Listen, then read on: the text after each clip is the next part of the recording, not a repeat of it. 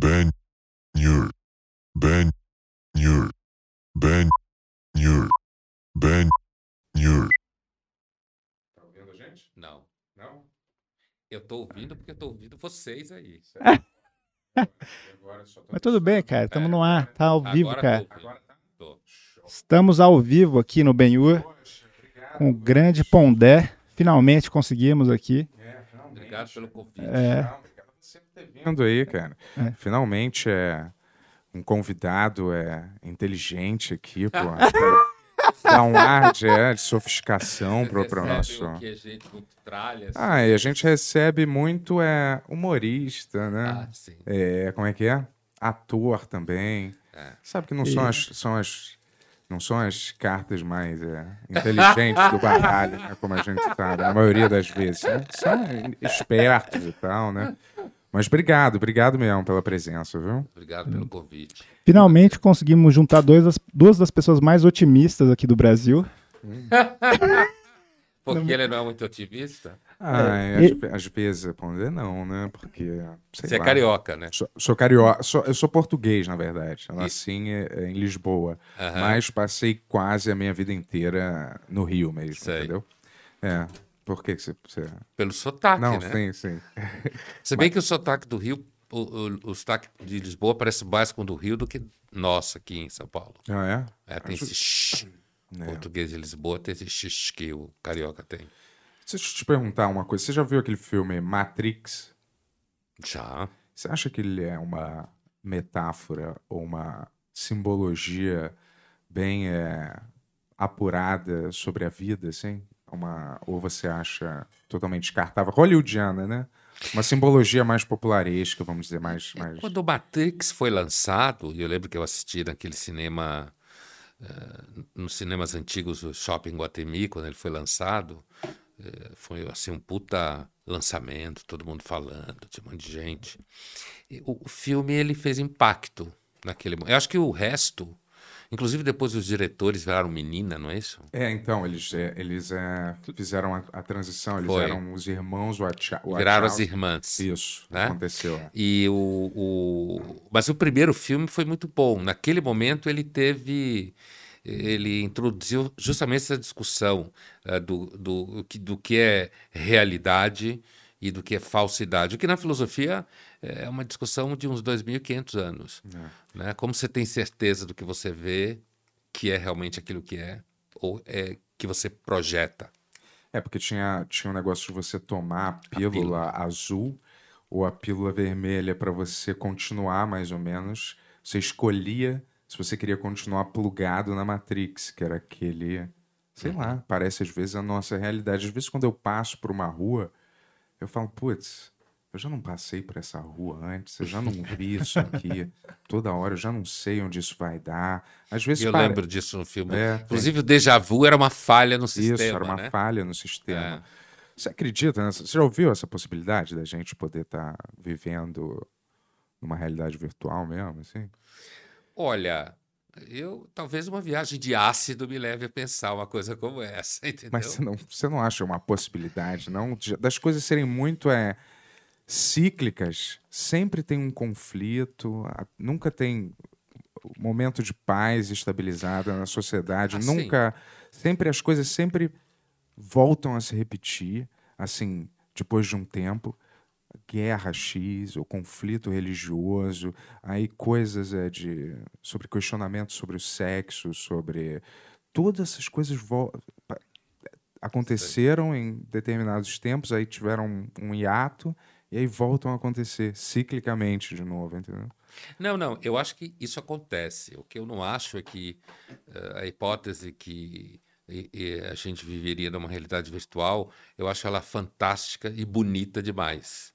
Pressupõe uma logística muito grande. O que eu acho é que a história é meio banal mesmo. Acho que ah, os atores envolvidos, que são os, os seres humanos, acabam repetindo roteiros que têm a ver com as obsessões humanas e com a forma que a gente interage.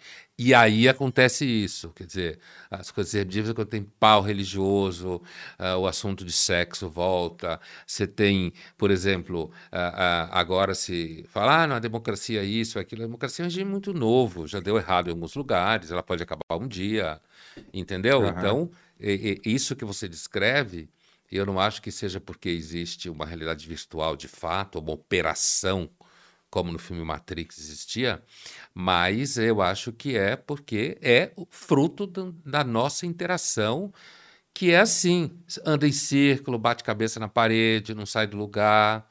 E talvez a minha visão seja mais banal do que a de Matrix. Hum. Entendeu? Mas você, o Yuri falou, eu não sei brincando, mas você é um, é um pessimista em relação à, à humanidade, assim? É. Então, assim, uh, digamos, eu não, eu sou desconfiado com relação às grandes utopias modernas, entendeu? Eu acho que tem no mínimo dois níveis. Primeiro, eu tenho uma, uma visão de que o ser humano é um ser meio atormentado, uh, se, é difícil ser racional e se você for demais é porque você é doente, sabe? Tem envolvimentos passionais o tempo inteiro que atravessam nossa capacidade de decisão.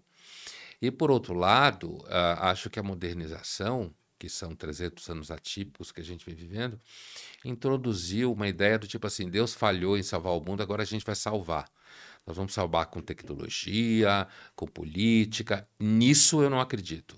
Não é que eu não acredito que a tecnologia melhora e que ela oferece soluções.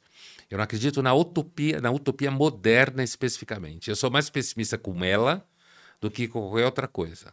E é daí que aparece o pessimismo que todo mundo remete à minha pessoa, como ele fez.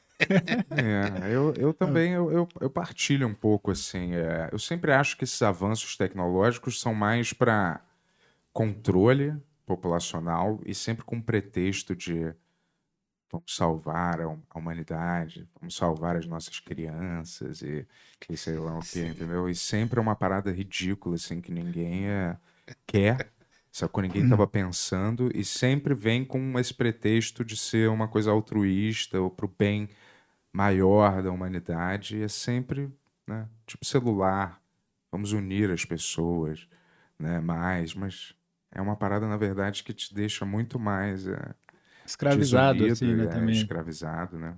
É, o Aldous Huxley, que escreveu Admirável Mundo Novo, disse certa feita que no futuro nós íamos pedir para ser escravo para ser feliz, né? Então, como falou o sociólogo Bauman no, naquele livro dele, Vigilância Líquida, é, a parte, digamos assim, dessa vigilância, como ele fala, ela é. Na realidade, a gente aceita ela para facilitar certas operações. Uhum. Entende? Você é aquele mesmo que quer que tenha segurança na rua, que consigam acompanhar onde você está, que você entende então que o percurso do Uber seja muito claro. Então eu tenho a impressão que é, o Aldous Huxley ele acertou bem quando identificou que o nosso ímpeto de busca utilitária de uma vida com menos sofrimento e mais objetiva, mais higiênica, nos faria escravo em algum momento desse projeto. Uhum. E aí eu acho que a gente vive isso em grande medida. E não há dúvida, tanto que você vê agora, é que os caras chamam de cidade sensível, né? Mas é uma cidade cheia de máquinas e células e chips que identifica Isso. todo mundo e não sei o quê. É, você não acha que é, essa é, tecnologia, essa facilidade excessiva contribuiu para um ou está contribuindo para um emburrecimento das pessoas, assim, massificado, ou isso é uma é uma fantasia? Ou é uma falácia, aliás, né? Não, é, não tem nenhuma ressonância para. Eu acho assim, isso é a hipótese que o Humberto Eco falou, né? Pouco antes de morrer, né? As redes sociais eram voz aos imbecis essa. Eu acho assim, olha. A verdade é que a, a discussão letrada, ou culta, como se costuma dizer, ela sempre foi, digamos assim, um, uma prática reduzida na sociedade. Imagina quantas pessoas liam jornal há 100 anos atrás. Porque liam. É. E depois liam jornal que já implica um tipo de leitura mais complicada do que só ler placa de rua, né? E aí, o, o que aconteceu com a tecnologia é que a tecnologia ela trouxe para dentro do espaço ah, da leitura pública um monte de gente que não tinha essa, esse acesso. E aí, essas pessoas trazem entendimentos empobrecidos, trazem vocabulário pobre, traz todos os seus ressentimentos, traz toda a sua vontade de ter opinião inteligente sobre as coisas. Então, eu não acho exatamente que a tecnologia, as redes sociais deixam as pessoas mais burras. Eu acho que as redes sociais trouxeram à tona que a capacidade de lidar com ideias complexas é de poucas pessoas, pelo menos até hoje. Uhum. Se as redes sociais ah, fa ah, farão com que o acesso se amplie, eu, por exemplo, no trabalho de redes sociais, ah, eu percebo ao longo desses anos que as perguntas que eu respondo no canal do YouTube melhoraram bastante. Então eu podia até ser um otimista em relação a isso, mas por outro lado, eu posso imaginar que de fato pessoas que já têm uma capacidade um pouco melhor de entendimento aderiram à ferramenta, assim como eu aderi num determinado momento. Uhum. É, então... Você era averso à internet em determinada época. Não, eu não era averso, eu só achava que para o meu trabalho de filósofo eu não precisava. Hum.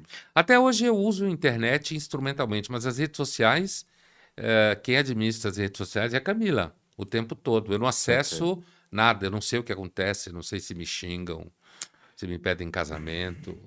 Você não interage, tu, tu, não interage pessoalmente com, com ninguém, assim? Ou só através só de dela mediando? Não, não. Eu era sempre mediando, mas assim, eu interajo da seguinte forma: eu respondo perguntas no canal do YouTube. Uhum. No meu canal do YouTube, eu estou sempre respondendo pergunta de um seguidor, sempre.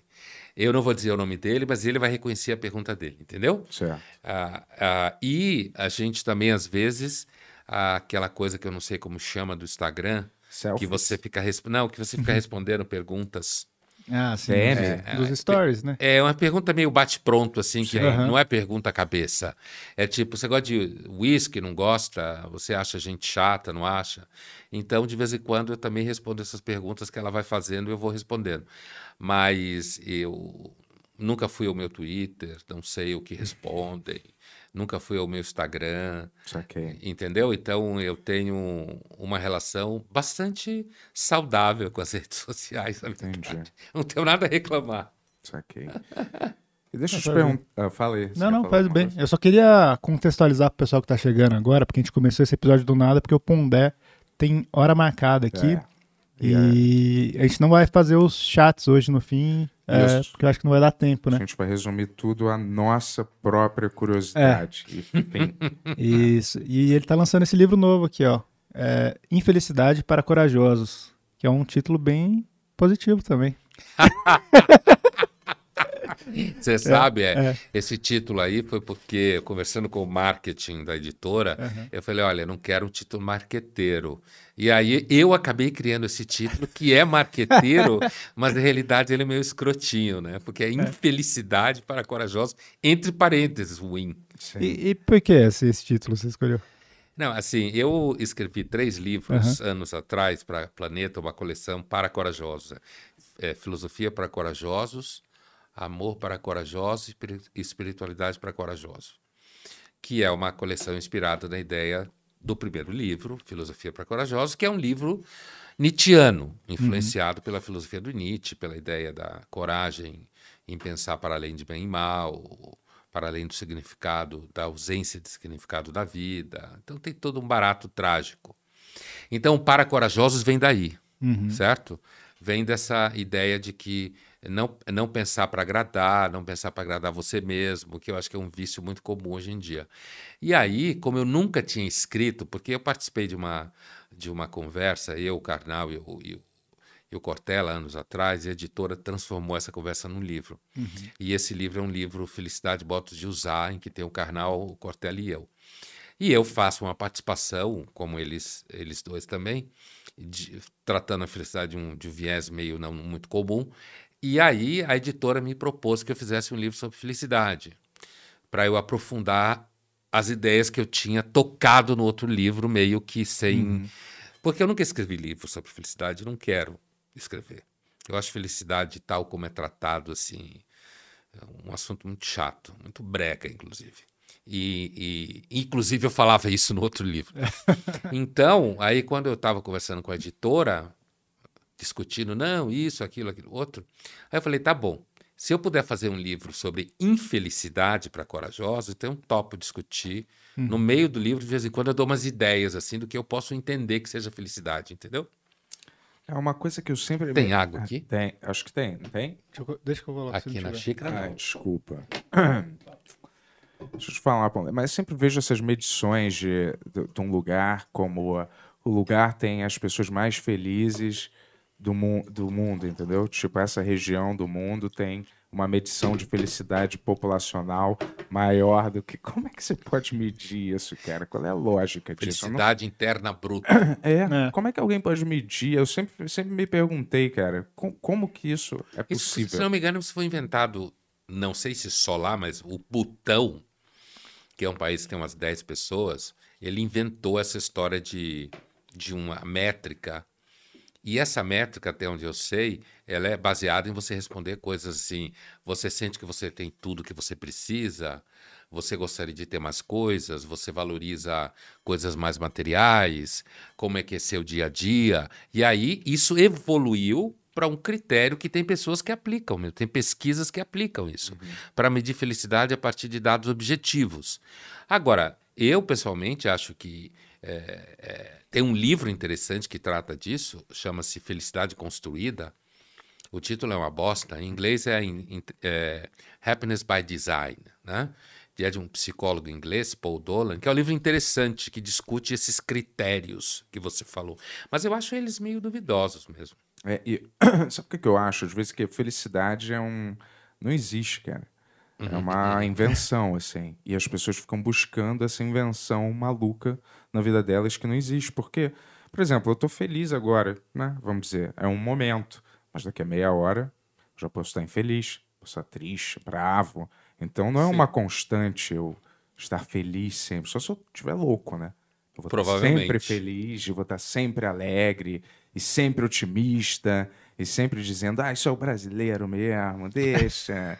O brasileiro é assim mesmo, não sei o que lá. Isso para mim é uma. Isso não existe assim, né? E as pessoas ficam sempre. O importante é ser feliz, deixa as pessoas serem felizes, vamos buscar a felicidade.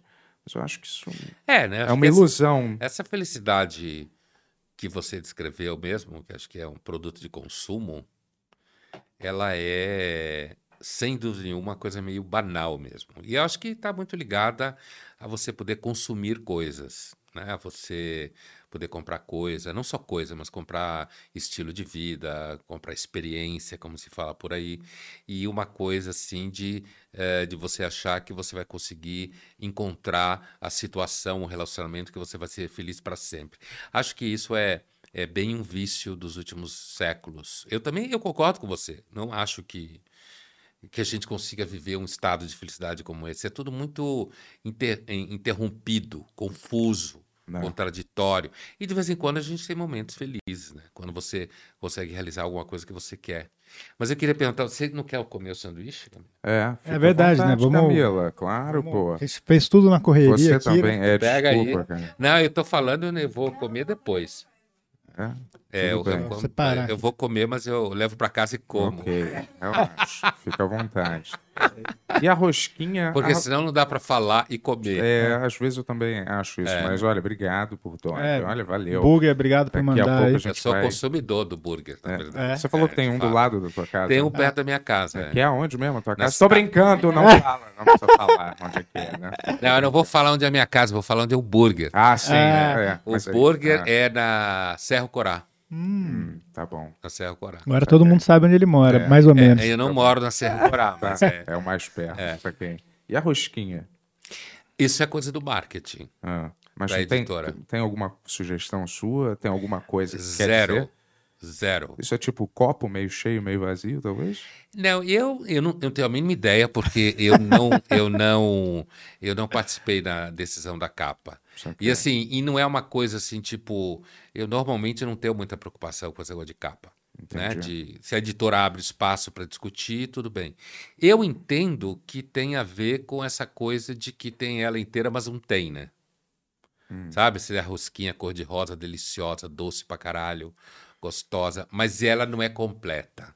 Eu li assim a capa. É, Tem gente que sentido, lê até. como se eu tivesse escrito um livro de gastronomia, ensinando a, a fazer rosquinhas, né? Mas, tipo, com, com o pensamento que nada é perfeito. Nada é perfeito. Sim, Né? isso Por aí. trás. É porque o, o livro abre com reflexão sobre a condição de insuficiência do ser humano, né?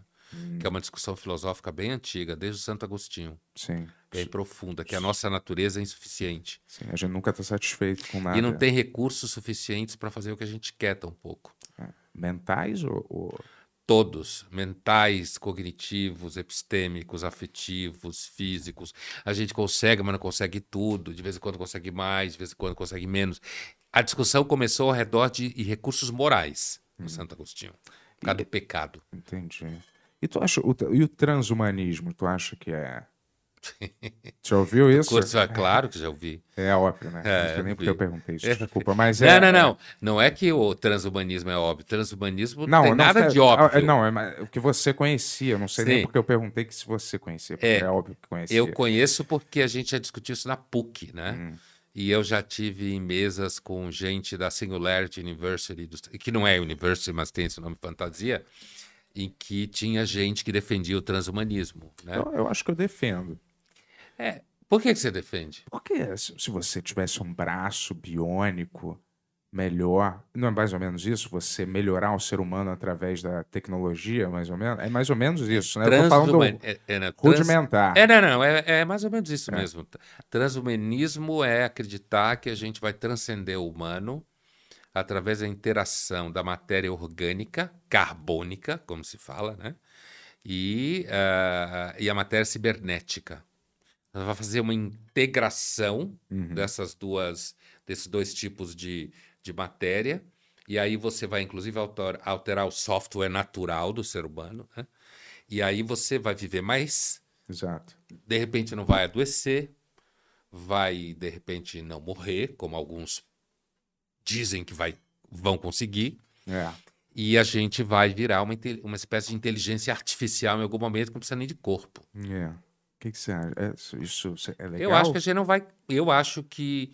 eh, Mas antes disso, eu acredito que existem estágios. Tipo, é, você vai trocar o seu olho por olho, olhos do Facebook, biônicos, não sei, alguma marca, o Tesla, vamos Mas- dizer. É, a Tesla. Imagine o Zuckerberg controlando seu olho, você tá fudido. É, mas se- vamos imaginar, se não for o Zuckerberg, vai ser, vai ser outro. Alguém vai Pulmãozinho da Tesla ali. Pode ser o Xiping também da o China. Xim, o, é, o, o- pode ser qualquer um. É. Algu- eu acho que isso vai acontecer, mesmo se não for o Bill Gates ou se for o, o- aquele outro Elon Musk também. Isso vai, já, ele já está trabalhando naquele chip para botar no cérebro, que é, de novo, com aquele pretexto de melhorar o Alzheimer de algumas pessoas, melhorar Sei. o Parkinson, ajudar a humanidade. Mas será mesmo que é para isso mesmo o, o motivo central da coisa? entendeu? Olha, eu não sei. Eu acho que. cê- Vocês viram aquela série inglesa Years and Years?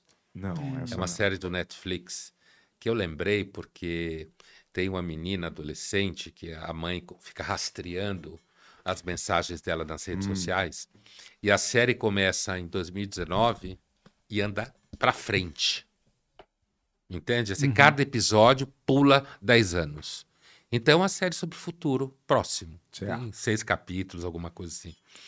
E, é, como toda série britânica, termina mal e os caras largam no meio. né? Impressionante como os ingleses perdem a paciência para fazer as séries.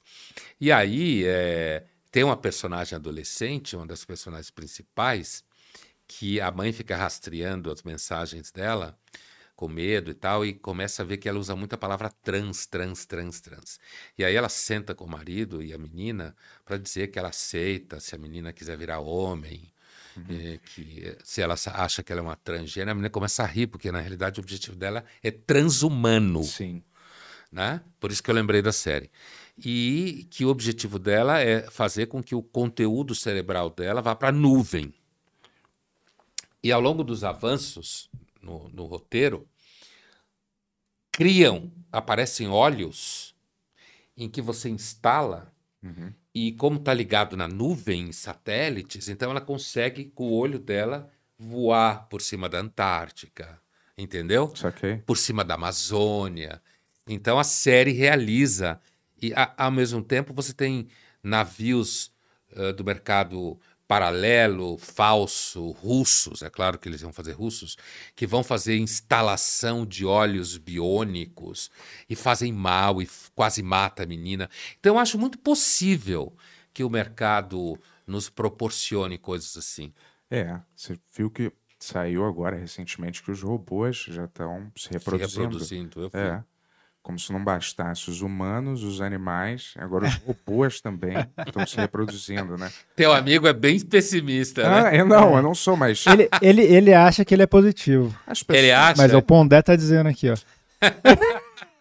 Ô, Pondé, mas eu tô enganado ou toda vez que eu vejo os cenários possíveis fatalistas que a humanidade está indo em direção, sempre a culpa é do excesso eh, de população, da projeção que vai ter mais gente e aí o mundo vai ser destruído pelo excesso de gente, pelo consumo desenfreado de, sei lá, de, de bicho e para alimentar essa galera toda e território para abrigar todo mundo e água e recurso natural. É o que eu escuto, mas eu é, não sei se isso, se isso é baseado 100% na verdade. né? Olha, isso que você está falando descreve uma certa insustentabilidade da reprodução humana dentro do cenário de recursos que existem. E é claro que a espécie Homo sapiens, sapiens, ela viveu a maior parte dos seus, grosso modo, com 300 mil anos de existência, igualzinha biologicamente, ela viveu. ah, o modo de vida aconteceu na última hora. Se a gente fizer uma redução para 24 horas, menos que isso, minutos. Isso significa que a espécie, primeiro, ela passou fome quase o tempo todo. A gente passava fome até ontem, né? A gente comia qualquer coisa que caía na mão. Portanto, a ideia de uma, de uma, de uma, ah, de uma dieta saudável universal é coisa de gente boba e ignorante, não existe. Sapiens sapiens sempre comeu tudo que precisou comer e você não consegue fazer uma passar uma régua linear na alimentação do sapiens sapiens. E a gente sempre viveu sob um controle de natalidade por causas externas muito violento. Ambiente hostil, falta de comida, muitas crianças morriam muito pequenas, muitas mulheres morriam de parto. É claro que quando a agricultura começou a congregar pessoas e aglomerar, piorou.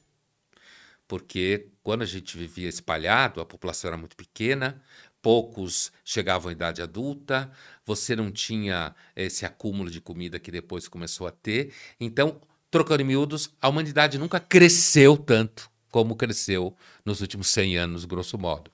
Isso pode colocar um problema mesmo de sustentação e a qual você se referia.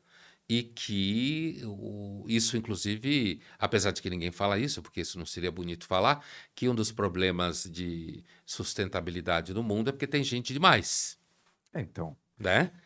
Porque você. é, só que ter gente demais foi resultado do avanço tecnológico. E não tem como você fazer isso voltar para trás. Já se tentou fazer da China durante muito tempo, tinha um filho só, lembra? lembro. Até Eles tinha um mudaram negócio porque só tinha velho. Até tinha uma coisa recente, eu não sei se era recente ou não, mas que eu li que se nascesse mulher, eles jogavam fora. É, Tinha que nascer homem.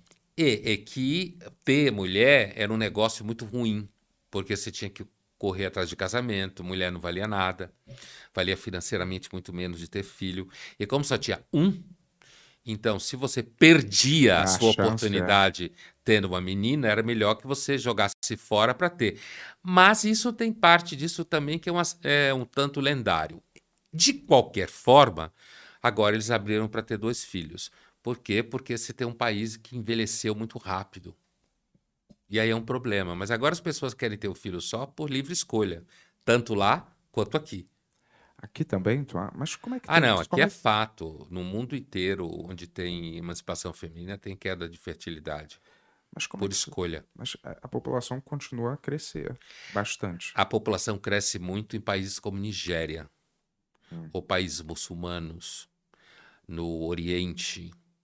a população em regiões onde você tem mulheres fazendo universidade, fazendo carreira, trabalhando, a população não cresce.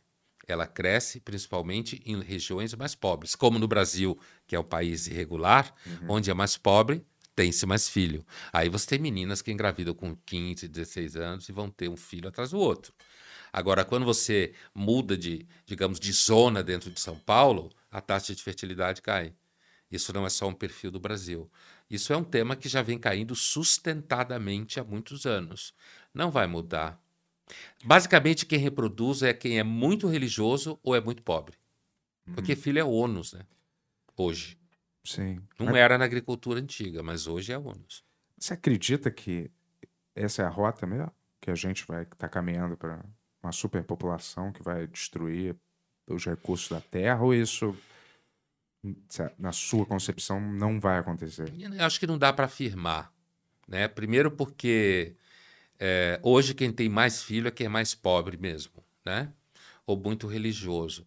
Depois, a capacidade tecnológica de produção de alimento é muito grande, assim como foi da produção de vacina, agora recentemente no caso da, da pandemia.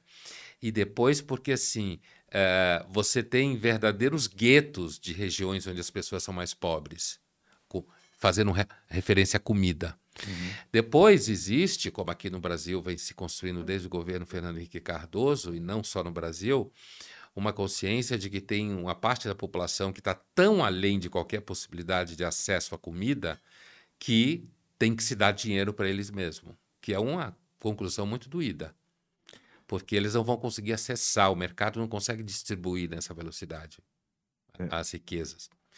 Então eu não sei, não dá para afirmar que um dia o mundo vai é, o mundo vai mergulhar num caos social por causa de falta de comida. Agora, é claro que se o capitalismo entrar em colapso, num espaço curto de tempo, sei lá, cinco anos, aí você pode colapsar mesmo o sistema social. Você ficou, ah. você ficou receoso no início da pandemia que podia acontecer alguma coisa assim? Olha, não exatamente, porque é, primeiro eu não tenho uma natureza muito paranoica. Uhum. Né? E eu, eu tendo a ficar muito consumido por coisas imediatas e objetivas do meu cotidiano, do meu trabalho, das pessoas com quem eu convivo. Então, e como eu continuei a trabalhar, inclusive na mídia, né? E no começo foi aquele momento das milhares de lives, o mercado, inclusive de palestras, recuou. Uh, depois voltaram as aulas online, então ficou um pouco mais normal o meu dia a dia, meu especificamente. É, mas eu não pensava, que, não achei que em algum momento pudesse acontecer tipo uma catástrofe absoluta no sentido das pessoas invadirem supermercado e tal. Eu acho que os governantes, o caso do Brasil, por exemplo, o presidente da República saiu muito mal na, mas o sistema de vacina, por exemplo, no Brasil é muito bom, funcionou. Uh, uh, eu tenho a impressão que no final das contas aqui no Brasil a população saiu melhor do que os governantes, sabe? E não teve violência como algumas pessoas disseram que ia ter, saques de supermercado. Inclusive porque houve um certo entendimento que não dava para fazer um confinamento lockdown neozelandês aqui. Não é. dá. Tem que ser mais ou menos. Eu, eu, fico muito surpreso como que o Brasil não. Tipo assim, não que esteja tudo certo, mas era para estar tá muito mais errado, eu acho. Se dá para estar tá dando muito mais problema aqui. Então, mas, não, por exemplo, no caso do sistema uhum. de vacinação, nós temos um dos melhores do mundo, sistema uhum. público de vacinação. E isso foi fundamental, porque quando ele começou a rodar, a diferença começou a aparecer em relação a outros países do mundo. A gente tem pouco antivacina aqui, em comparação à Europa Ocidental e os Estados Unidos, ou Austrália. Não, né? eu não sou. Mas é. Pô, na Europa estão Tá um caos horroroso lá. Eu, meu filho mora lá na, na Berlim. Falou que a galera lá não, não quer tomar vacina. Então, você vê, não adianta o cara pode ser bem alimentado, pode comer é. bem ainda ser tonto. O que, que, é esse desafio? É uma coisa de querer desafiar o governo, eu acho que as pessoas têm. Eu acho que isso vem da, do, do, daquilo que eu falava antes, que é o grande caráter irracional da espécie. É. Né? Porque a discussão sobre vacina é uma discussão é, datada.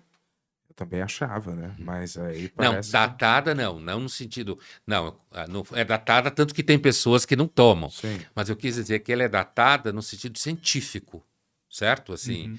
a, a vacina, no caso da pandemia, dessa pandemia, nesse momento, inclusive, ficou muito claro. Ela nunca cobriu todo mundo, mas ela diminui aqueles que pegam a doença, ela se soma à imunidade natural de quem teve a Covid, como qualquer outro processo infeccioso que depende do sistema imune natural. Então, ela é uma ferramenta importante para diminuir a mortalidade. Isso aconteceu, tanto que as regiões onde você tem pessoas que estão tendo casos, como a Alemanha, a Alemanha agora está pensando em fazer lockdown para as pessoas que não tomaram vacina. É. né?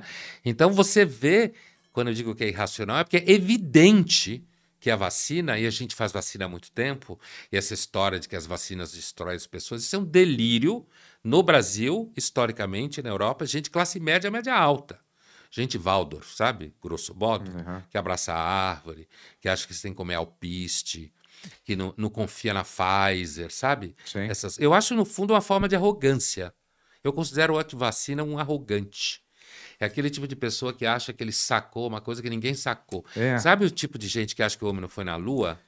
Foi Eu, invenção? eu não sei se eu acredito nisso, mas o cara já rebateu um cara especialista, né? É porque tinha várias coisas que pareciam papel laminado, né? Juro, mas o cara explicou o que, que era depois.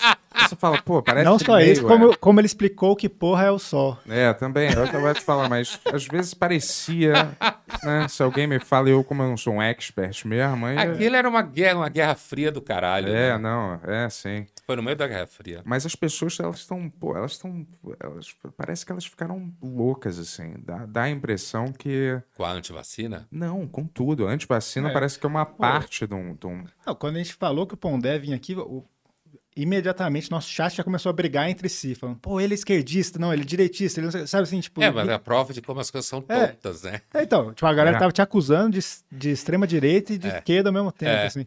É. É, é, e essa é a gente sabe- imbecilidade que fala Quando o a gente sabe que Humberto você é extrema-direita, ó.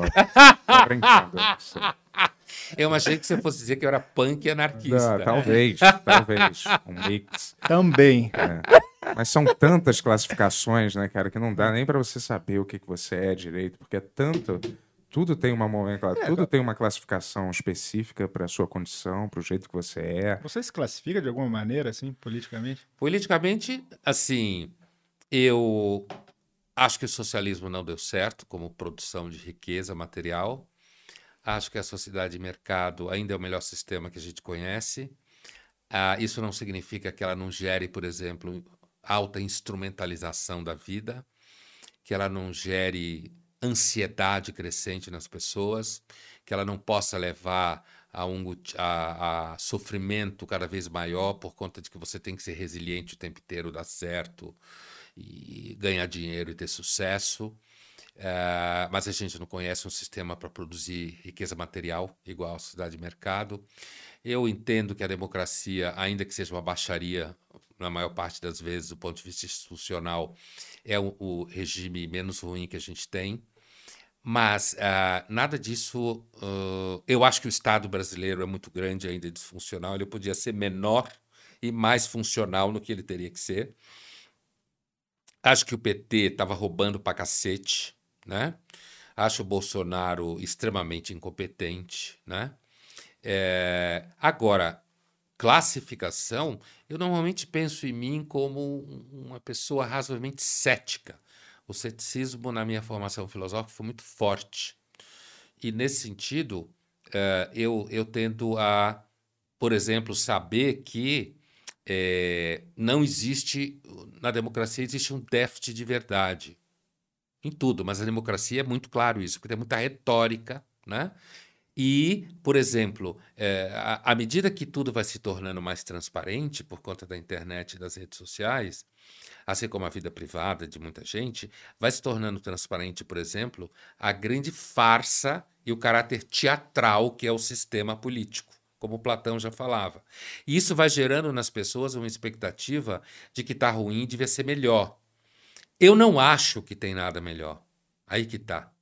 Eu acho que podia ser melhor, por exemplo, se você roubasse menos. Estou falando de Brasil. Uhum. Mas a gente poderia abrir para outros lugares. Roubasse menos, se você tivesse uh, no Brasil mais competência, como existe no SUS, por exemplo, ainda que seja pobre, mas que funciona muito bem. Então, uh, uh, eu, a impressão que eu tenho é que o meu ceticismo e a minha completa e total ausência de pensamento tópico é, e o modo como eu, eu funciono publicamente, fazendo críticas pontuais e contextuais, desorienta as pessoas. Porque todo mundo espera que você deve ser o, bolsonarista ou petista, ou que você deve votar assim ou assado, ou, ou isso vai empobrecendo a tal classificação que se faz das pessoas.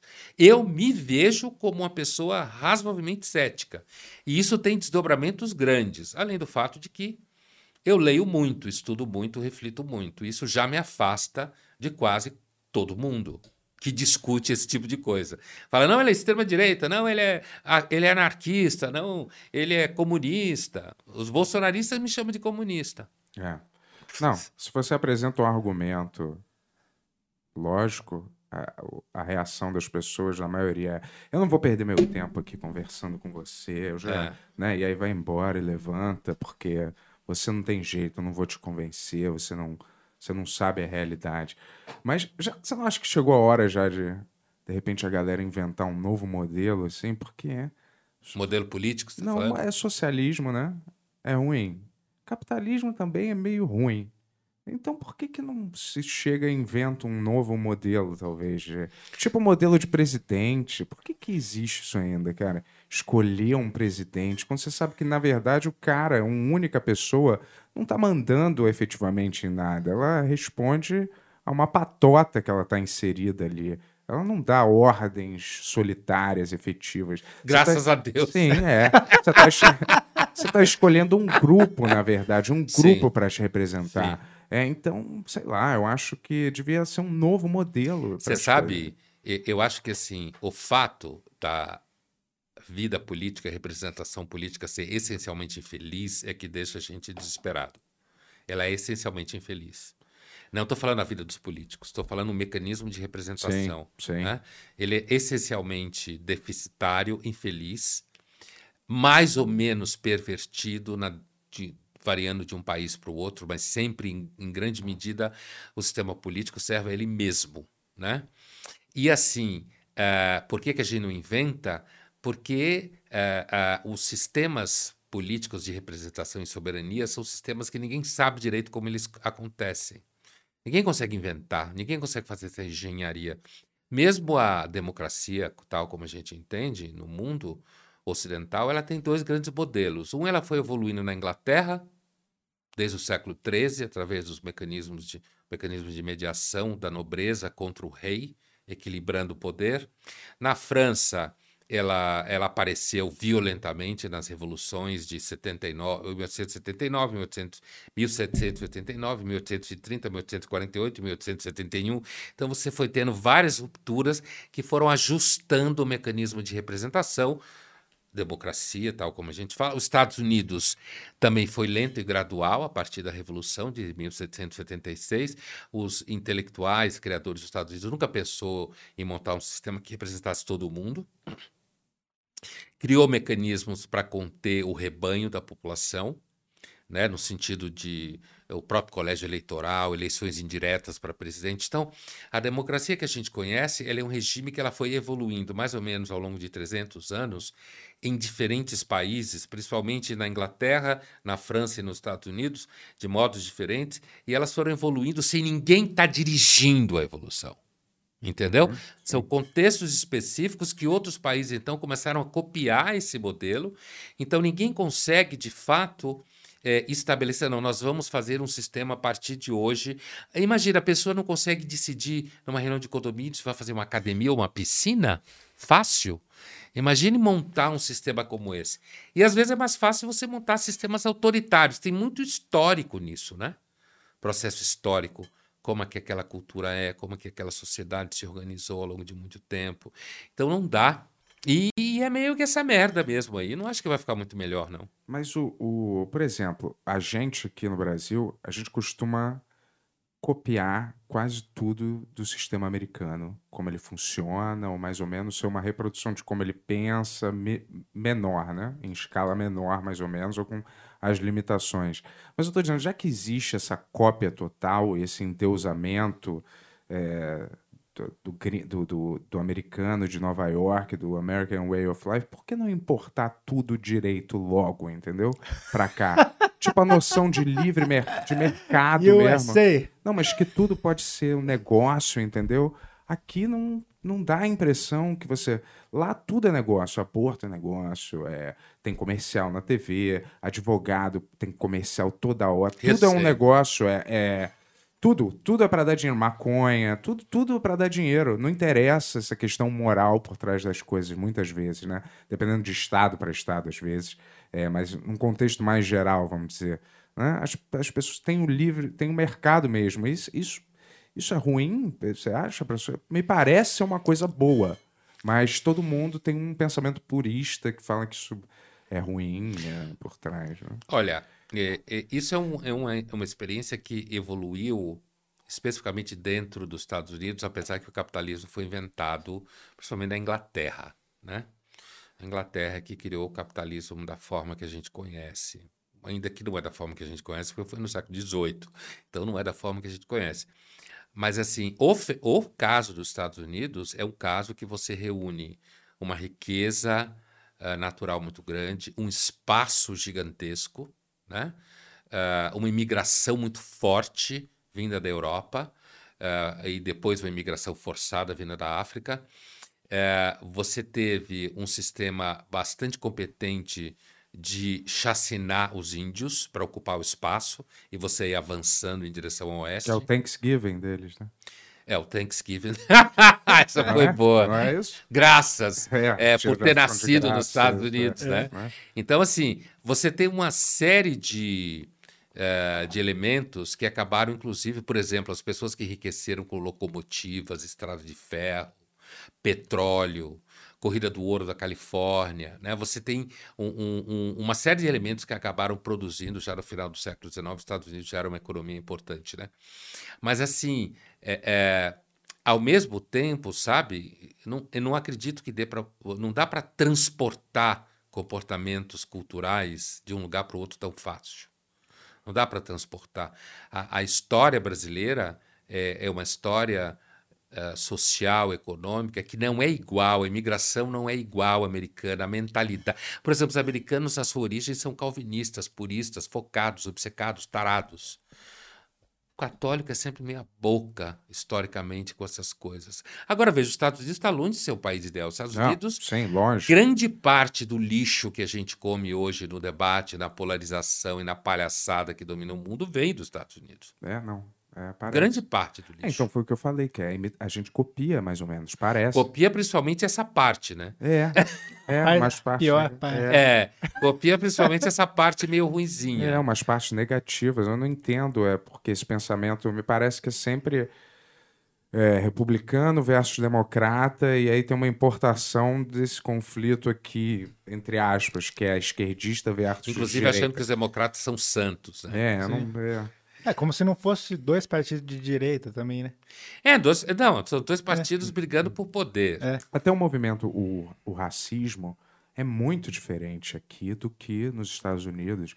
Por, por pior que sejam os dois em níveis diferentes, lá não tem nada a ver com aqui, eu acho, né? É, A gente nunca é. experimentou aqui um ônibus onde negros só podem sentar na parte de trás, né? Ou banheiros exclusivos para negros. São histórias diferentes, é isso que eu estou dizendo. É. Quando você importa um modelo de lá para cá, por exemplo, todo o modelo que foi importado, inclusive do combate ao racismo do- dos Estados Unidos para cá, você tem que acomodar a leitura que foi importada de um lugar para o outro, você tem que acomodar no ambiente tal como existe aqui. E nesse movimento, muitas vezes você, como a história é dinâmica, você acaba transformando, as pessoas repetem, vão produzindo categorias de análise da realidade, e você vai se assimilando essa análise da realidade. Você vê, vou dar um exemplo. Hoje, especialistas epidemiologistas dos Estados Unidos disseram que seria racismo fechar a, a fronteira dos Estados Unidos para países africanos. Ah, ao, ao mesmo tempo que todo mundo sabe que ninguém está nem aí para a África, certo? E Hum. que, que se não der nada dessa história da Omicron aí, vão deixar a África do mesmo jeito, né? É, e, portanto, mandam vacina podre, ah, com prazo de validade vencido. Não Eu vi a galera, a logística. galera lá estava fabricando a própria vacina sem o apoio das, das, eh, das, das, das- fabricantes. É. Eles mesmos estavam É, fabricando. então, é, é- é extremamente desorganizado os estados, né, em grande medida, muitos deles. Mas aí, de repente, os especialistas falam que fechar a fronteira para países africanos é racismo. Sendo que todo mundo fechou fronteira para todo mundo durante esses últimos dois anos, de uma forma ou de outra, inclusive apoiado e apoiado fortemente pelas autoridades epidemiológicas. Sim. Certo? Então, na hora que. O, o que acontece é o seguinte: a, a, a- a discussão fica completamente desencontrada. Porque se você fecha todo mundo, por que não pode fechar para países da África? Né? Se é que fechar foi apoiado pelos, já que foi apoiado pelos epidemiologistas, né? Então você tem um desencontro tal que, a- além do fato de que no fundo ninguém nunca esteve preocupado com a África, porque estão acostumados que a África é um país, é um continente pobre, abandonado, que não tem muita malha aérea, certo? Para Ah, outros lugares, sim. então fica isolado naturalmente. Eu acho que na realidade grande parte do mundo é uma farsa mesmo. É uma farsa. E a pandemia trouxe isso muito à tona. Um monte de gente querendo aparecer. Imagina o tesão todo desse com essa Omicron, cara, para ver se pega de novo networking, exposição, relevância, um escândalo potencialmente mais transmissível. Ninguém sabe. É, então as pessoas adoram é, fazer criar esses é um mercado, né, bicho? É, o Isso é um do- mercado de exposição pública. Isso. E eu fico achando que as coisas sempre estão caminhando para ficarem mais estéreis, assim, entendeu? Todo mundo Estéreis. é me- mais limpas, né? Tudo mais, Assim. tudo mais é, sem, sem contato humano, todo mundo nas suas casas com TVs grandes, tudo muito limpo, tudo muito é, não sei, parece que as coisas caminham para isso sem muito contato humano, as coisas sendo muito mais descartáveis e, e É rápidas. possível. É, me É, pare- Muita gente tem tido preguiça de voltar para o mundo presencial, né? É. Eu tenho, eu alimento um su- super saudosismo, assim, com os anos 80 e 90. Eu falo, putz, essa época que era. Você viveu os anos 80? Vivi, eu tenho 40 anos, pô. Vivi, eu é, vivi os anos 80, claro que eu em em- 81. Você nasceu em 81. Isso. É, aí é, Você era criança nos anos 80. era criança, mas peguei um. Uma, Uma vibe, a lumbra. vibe Você dos pegou uma anos 80. lumbra. É, uma lumbrazinha dos anos 90. é. É, isso é bom. De... Como que você vê essa onda de nostalgia que a gente vive? Toda hora tem uma nostalgia gigante de tudo, que a gente tem que re- refazer todos os filmes, rever tudo de novo. Primeiro é porque cinema tá uma bosta. O cinema americano Concordo. acabou, né? É remake pior do que o original ou Marvel É. Sim. e semelhantes. Eu acho isso, eu acho pessoalmente isso tudo muito ruim. Então, você hoje o cinema americano você tem que ficar fa- fazendo coisa que, como o cinema ficou caro nesse nível, você tem que fazer coisa que dê dinheiro o tempo inteiro. Então você fica repetindo fórmulas que dão dinheiro e do lado de lá você tem gente disposta a ficar emocionada com Mulher Maravilha, com o Superman de novo, com Homem-Aranha de novo, seja lá, Vingadores, o que for. Ele curte essas coisas. que merda. Mas eu entendo. eu entendo. Eu entendo o seu lado, sério, juro. Qual- que tipo de filme que você gosta? Tem uns favoritos, assim?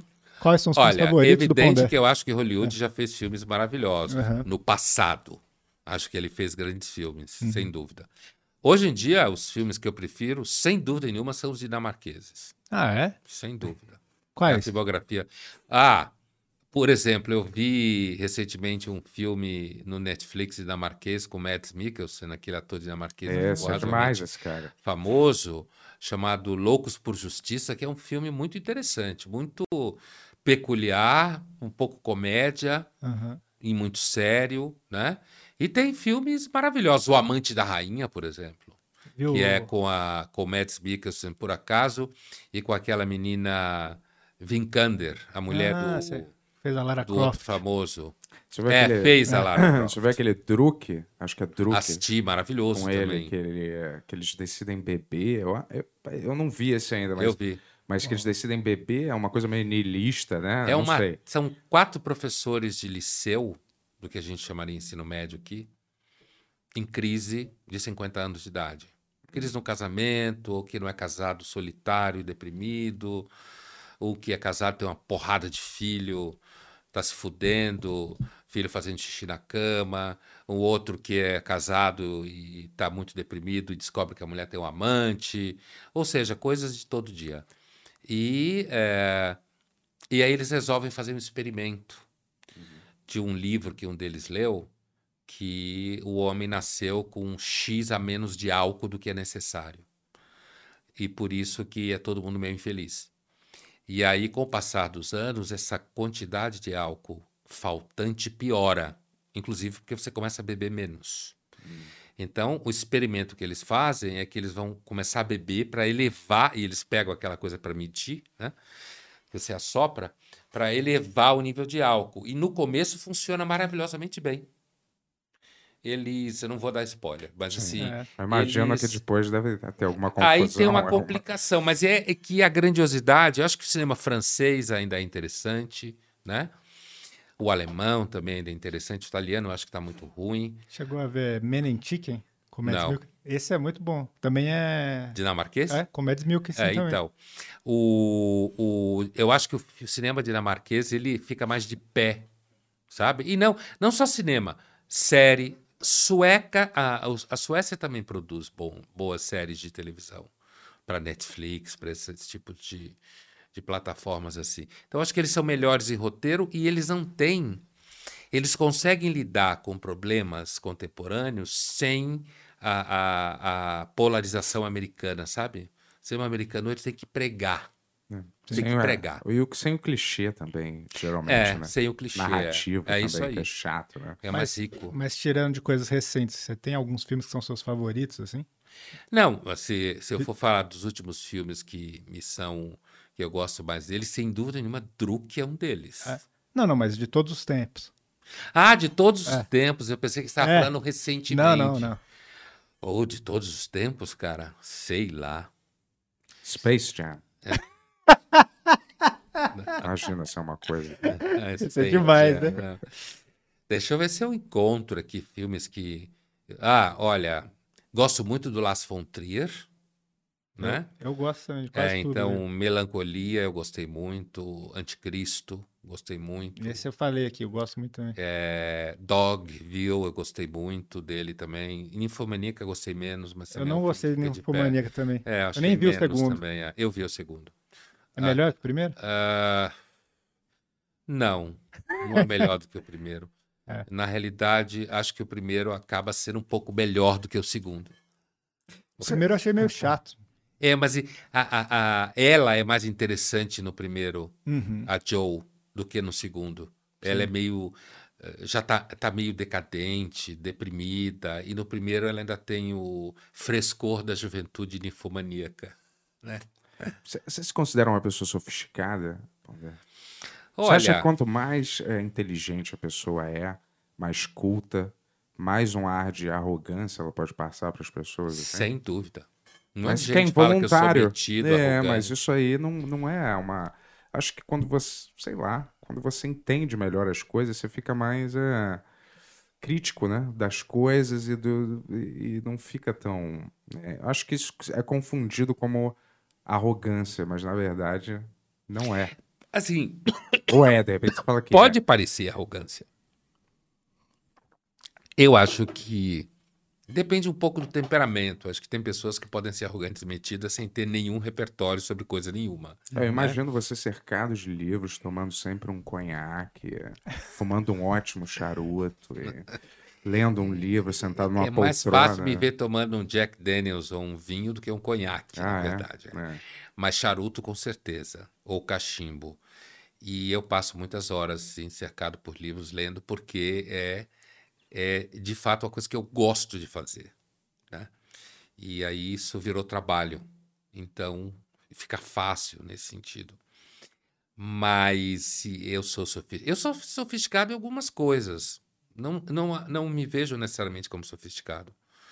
Uh, isso depende. Eu, cresci num ambiente, numa família muito iluminista, certo? Em que tudo se falava, onde não havia nenhum viés religioso em coisa nenhuma. Não Illuminati, né? Não, iluminista mesmo. Esclarecimento, sabe? Formação científica. Minha mãe trabalhou a vida inteira, então eu, minhas irmãs sempre tiveram a mesma educação que eu. Nunca tinha essa coisa de menina tem que casar, sabe? Sim. Então, é, ah, então eu tive um, um ambiente em que meu pai falava uma pessoa culta quando encontra outra pergunta que livro você está lendo, ou seja, você está lendo livros o tempo inteiro. Então, e isso acabou pegando. Para mim funcionou. Então eu gosto disso. Mas, é, sem dúvida nenhuma, tem muitas vezes acham que eu sou metido e arrogante, mas eu não dou muita bola para isso. não. Tá ótimo. O que, que seus pais faziam? Meu pai era médico, né? Eu tenho. Meu avô era médico, minha irmã mais velha, meu filho e outros parentes não tão direto. É uma família de médicos, né? E a minha mãe era funcionária concursada do Ministério da Saúde, Ministério Federal. E desde jovem. Então, era isso que eles faziam. E de- deixa eu te perguntar só uma pergunta pessoal mesmo. Mas você conhecia o meu pai? Você Chegou a conhecer ele? Hum. João Paulo Ribeiro? Não, claro, conheci Não, ele pessoalmente. uma vez. É? É. Ou Sim. duas. Né? Eu não sabia que ele era seu pai. É, mas ele é. Não parece, né? figura. Ah. Não, só queria saber, pode ser honesto. O que que você achava dele como escritor e tal? Então, Pode ser honesto. eu vou ser verdade. honesto. Eu Mesmo nunca você não li ele. nada. Eu, eu sei quem ele é, nunca li os livros dele, mas as duas vezes que eu encontrei com ele foram extremamente divertidas. É. Nós enchemos a cara, certo? Foi em feira literária. Com meu pai encheu a cara. Foi, é isso Difícil de acreditar. É, Tô difícil, né? é. Não, é claro que eu sei que você tá brincando, porque eu tive com ele duas vezes e era de uísque, é. certo? Verdade. Era de uísque. E numa delas ele me contou a história do casamento, não, eu não sei se era da tua mãe ou o segundo casamento dele, que a mulher dele estava com, com, com ele, né? É. E a gente estava em. Como é o nome daquela cidade? É. Não Campos do Jordão.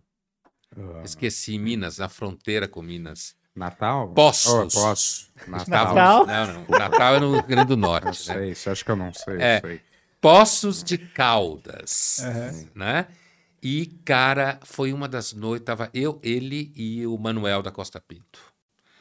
E as respe- respectivas mulheres. E, cara, nós rimos pra caralho. Teu pai ficou de fogo. Sim, ele era engraçado. Ele era uma vezes, grande é. figura. Quando ele, ele gostava de. Quando ele tava num círculo com a galera, às vezes ele, ele era engraçado. É, nesse, eu só encontrei com ele em dois ambientes assim, de feira Sim. literária, muito bebida, muita conversa. Adorava falar de mulher É. o tempo todo. Olha, cuidado aí com o que você vai contar, hein? Eu vou parar por aqui. Tá Mas, é, não, era só uma é curiosidade pessoal mesmo, Aham. só pra saber. Pondé. É. porque eu não sabia e, tinha essa dúvida, assim, se vocês já tinham chegado a interagir, a se A gente duas vezes. Em ambiente social, em que nenhum de nós, nenhum de nós estavam afim de falar coisa séria. É. Então a gente só falava sacanagem e merda. Foi um grande companheiro para esse tipo É. de papo. O que, que você acha da academia, aliás, brasileira de letras hoje em dia? Que tá entrando, assim, que entra uma galera que, sei lá, não é necessariamente escritor ou É, tem nenhuma representação nessa área, às vezes, né? É, é gente que, por exemplo, entrou uma atriz, É, entrou um compositor e cantor, né? Que foi a Fernanda Montenegro e Gilberto Gil. é, né? acho que sim, isso. É, e eu acho que é uma tendência das instituições se abrirem para, por exemplo, a ideia de representatividade étnica, representatividade de gênero, o que eu acho que a priori pode ser ruim ou bom. Se você trouxer gente que contemple representação de grupos e que ainda se mantenha ah, o nível, eu acho que pode ser bom. É, o fato de você começar a trazer, por exemplo, atriz ou músico que a priori não seriam, digamos assim, representantes do mundo das letras, Aham. eu acho que, de certa forma, não dá para dizer que o teatro não seja representante do mundo das letras, assim como a poesia musical também não seja. É verdade. Agora, é, eu pessoalmente olho para a academia de letras assim como algo absolutamente irrelevante. Eu acho que é completamente distante de grande parte do que acontece no debate público, né? É, é uma, não é à toa que você fala de imortais, né? Uhum. No sentido que você acaba levando pessoas que já estão numa certa idade, inclusive para poder ter alguma representatividade. Isso se explica. Mas acho que é uma, uma, uma instituição que a mim não me interessaria pessoalmente, de fazer parte, de eh, eh, suponho que tenha certos ritos, né? Eu entendo que para algumas pessoas isso pode ser significativo, inclusive para compor a sua personalidade, os seus créditos, a sua trajetória. E eu nunca fui uma pessoa muito a, a, ligada a ritos, rituais e aspectos formais. Então, eu me lembro que meu pai falava que eh, ele não ia quase, né? Porque ele precisava botar terno e gravata Eu pra ir. imagino. Ele só gostava de andar de chinelo e bermuda. É. Então ele já, já não Ele ia. morou em Taparica mesmo? Ué, ele nasceu lá. É, mas ele morou mesmo lá? Morou, ele morou na, na, na, na. A gente morava lá na casa do, do meu avô, que ele não tinha, não tinha nem casa lá. A gente morou lá nove anos. E aí depois foi pro Rio, Alemanha e tal. Mas aí ele contava que você ia, tinha uma reunião semanal, ou duas vezes por semana, uma, que a galera entrava, ficava tomando chá, jogando conversa fora. Você ganhava, acho, 500 reais pra ir nessa reunião, toda semana. E todas as contas do seu funeral estão pagas. Sua lápide, tudo. Tudo. Olha só, tá vendo que tem a ver com a Eles ideia de to- mortalidade mesmo? Eles tomam conta de todas essas, essas coisas, entendeu? Era mais ou menos isso. Mas ele não queria ir. Eu falava, pô, deixa eu ir no seu lugar, pegar esses 500 prata aí, pô. Mas não podia também. Deixa, eu sou seu filho, sou seu herdeiro tal. É, cara. Você devia entrar pra academia de letras, eu acho, Claro, agora, pô. cara. Todo mundo entra, por que eu não, né? Tô brincando, vai. Isso é brincadeira, galera. Vai. Brincadeira, óbvio. Mas, ó, você- assim, você, fala. Tem um livro que você fala de espiritualidade. Para corajosos. É, você te- qual que, foi, que é a sua experiência com espiritualidade? Assim? Olha, eu, eu dei aula de filosofia da religião na minha cadeira da PUC, Uhum. no mestrado doutorado, uns 20 e poucos anos. Então, eu, eu fiz doutorado sobre filosofia da religião, eh, sobre o filósofo Blaise Pascal, que é um filósofo do século XVII, jansenista, que é um braço herético da Igreja Católica na França no século XVII. E eh, eu fiz durante muitos anos, eh, os alunos da FAP levavam pessoas de novas espiritualidades, gente muito louca. Mais uns, uns 20 anos de trabalho semestral em grande quantidade, o que me ofereceu, digamos assim, uma percepção da fauna e da flora, de ETs a sereias, a vampiros, a lobisomens, a todo tipo de figura que aparecia, gente que se alimenta de luz, Henrique Cristo. Né? E então a, a minha experiência é basicamente essa. Então eu estudei e, e conheço razoavelmente bem o judaísmo e o cristianismo, né? filosoficamente, teologicamente. Então, mas esse livro que, você, que eu citei e você perguntou agora, ele não é um livro sobre teologia judaico-cristã, não. Ele é um livro sobre novas espiritualidades. Tipo, então, tipo é, o quê, assim? é essa coisa de espiritualidade vampírica, ah, espiritualidade de ETs, espiritualidade naturista. Ele é, um, ele é um livro sobre essas novas espiritualidades, como a gente fala. Você, você acredita em alguma coisa? Como que é a sua visão de religião? Assim? Eu me defino como um, um, um ateu não praticante. O que, que isso quer dizer? Isso quer dizer, claro que é uma analogia com católico não Sim, sim, praticante. Isso quer dizer que eu não prego o ateísmo. Sim. E eu, saiba que eu, eu sei que eu posso estar errado, como todos os ateus Hum. ou crentes podem estar, porque Deus não é uma variável de controle epistemológico, como se diz, você não pode testar em laboratório, né? Uhum. E é, porque a ideia de muitos ateus de que para você ser ateu você tem que ser muito inteligente, eu acho o contrário. Eu acho o ateísmo uma posição mais simples. O mundo é uma bosta, se Deus é bom, não faz sentido. Então, ele não existe. Né? E porque o ônus é de quem acredita, de provar que existe um ser como esse e tal. Mas eu não teria nenhum problema se eu encontrasse Deus, se existisse vida após a morte, eu provavelmente ia dizer para ele: me desculpa, mas não tinha provas evidentes da sua existência. Eu estou citando o Bertrand Russell, que também falaram isso para ele, perguntaram isso para ele uma vez.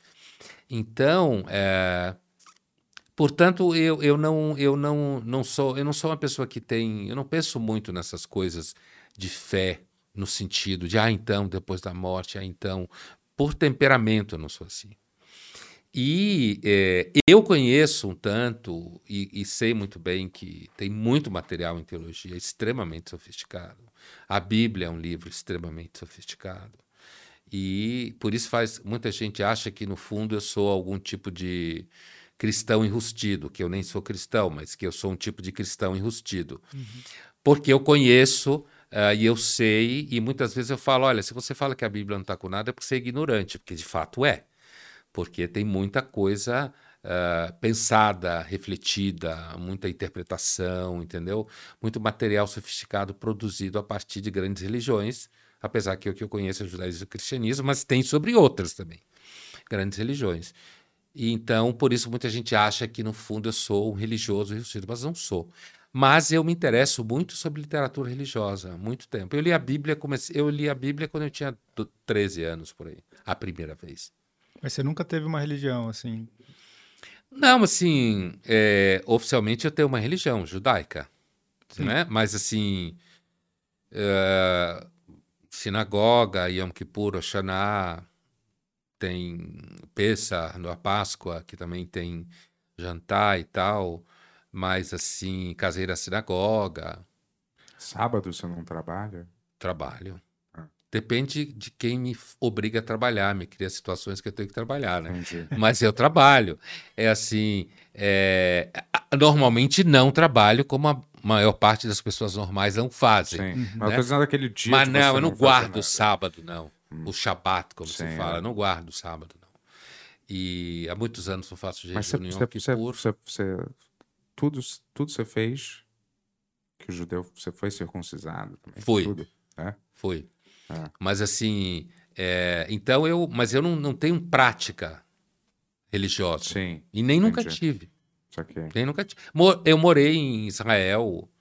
Uh, eu fiz parte de movimento juvenil, como se fala, quando você é moleque, vai viver no kibbutz, conhecer a experiência, a experiência socialista, né? Sim. Deixa eu só falar aqui, ó, o Pondé. Esse livro é o seu mais recente. Saiu agora.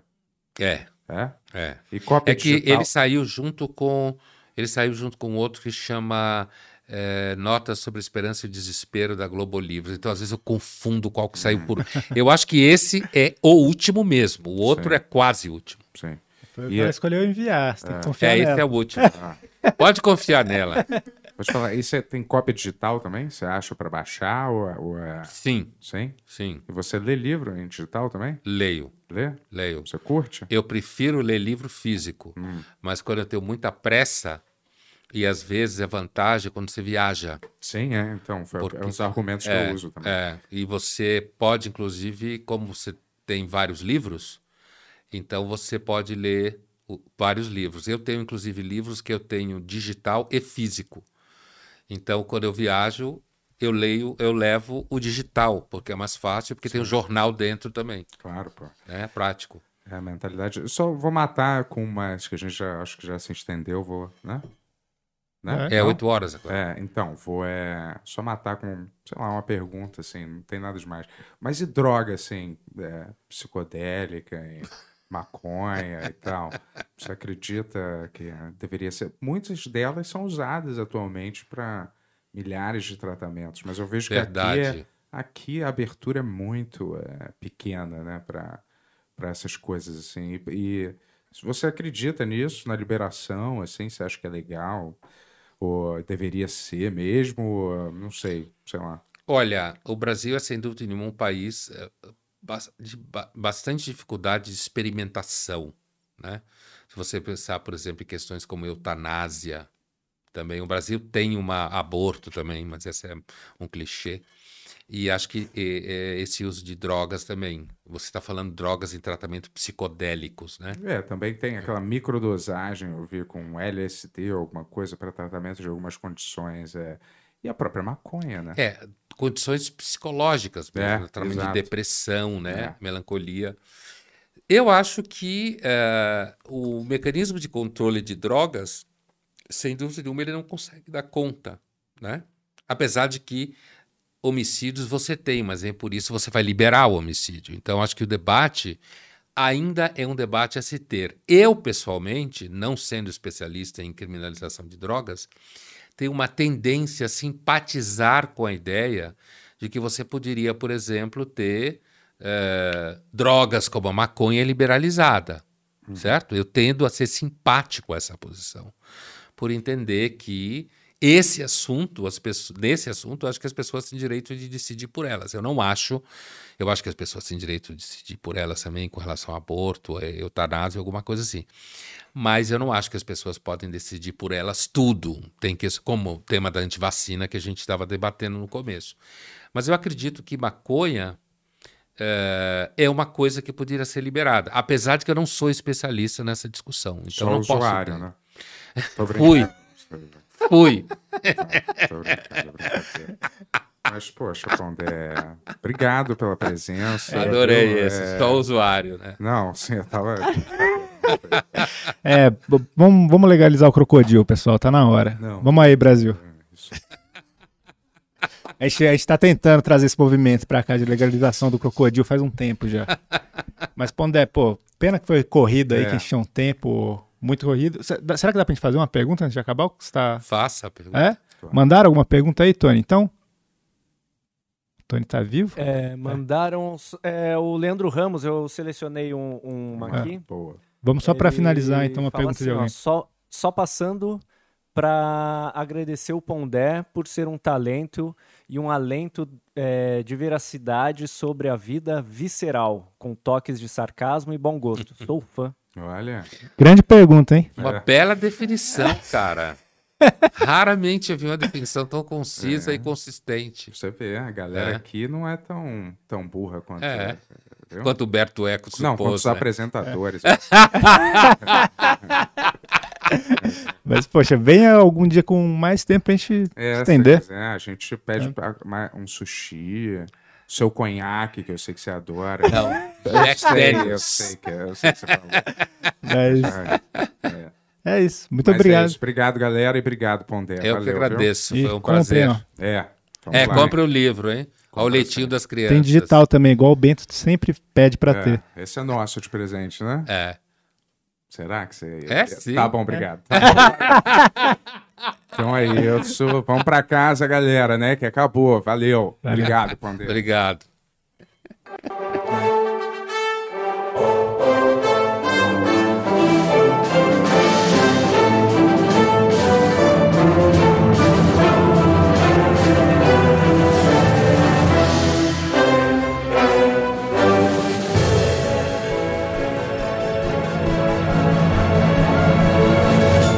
Versão brasileira mamão.